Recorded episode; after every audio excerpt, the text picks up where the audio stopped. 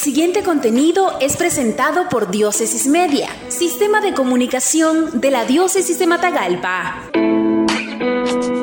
En su homilía del domingo 22 de noviembre, Solemnidad de Jesucristo, Rey del Universo, Monseñor Rolando Álvarez, obispo de la diócesis de Matagalpa, propone un proyecto de nación ambiental. Quisiera concluir con unas palabras, una reflexión precisamente inspirada en la encíclica Laudato Si del Papa Francisco, reconociendo que hemos tomado mayor conciencia del cuidado que se le debe a nuestra casa común, nicho comunitario que es el donde peregrinamos por designios de Dios, como hombres y mujeres de fe, como nicaragüenses, estamos conscientes del rol preponderante de cooperar en la recreación de la creación, que conlleva el cuidado de la tierra, el agua, los bosques y el aire fresco.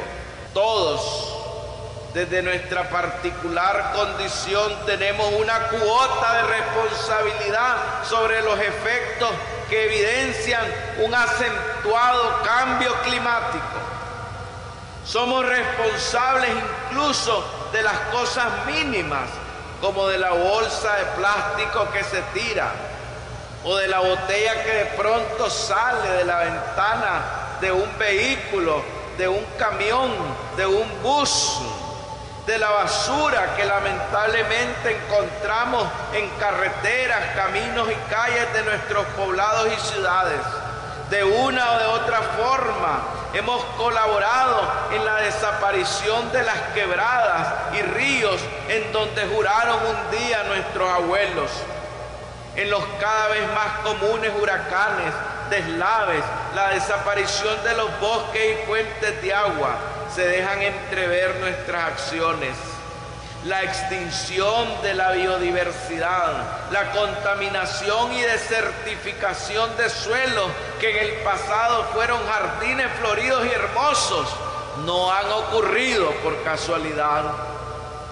Lo descrito nos obliga a una reflexión nacional a la que invito a todos mis hermanos nicaragüenses y que nos involucra a cada uno de nosotros en un proyecto ambiental de nación.